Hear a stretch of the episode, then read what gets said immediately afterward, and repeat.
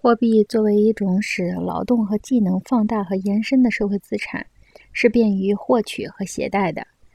但是，随着象征性货币即纸币的到来，它就失去了很大的魔力。正如文字使言语失去魔力，印刷术又使言语进一步失去魔力一样。当货币取代了黄金时，黄金的迷人气息就不复存在了。萨缪尔·伯特勒的乌有香。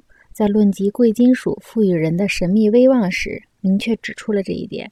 他对货币媒介的绩效所采取的形式，是将崇敬金钱的陈旧态度放进一种崭新的社会环境之中。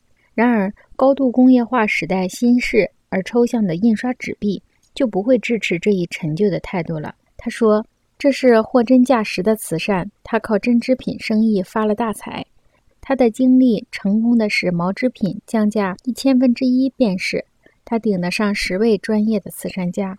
他的善举给乌有乡人留下了极深的印象，所以唐时有人一年赚了两万英镑，乌有乡人是不会让他纳税的，因为他们把它当做一件艺术品，珍贵的不能让人摆弄抚摸。他们说他一定对社会做出了极大的贡献，否则社会怎么会让他占上风？送给他这么多的钱，一种宏伟壮丽的组织使他们感到震撼。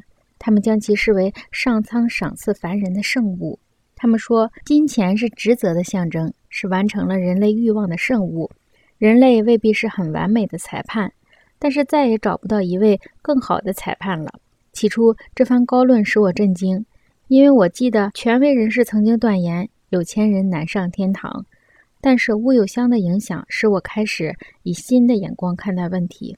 我不禁默想，没钱的人升天堂就更加困难了。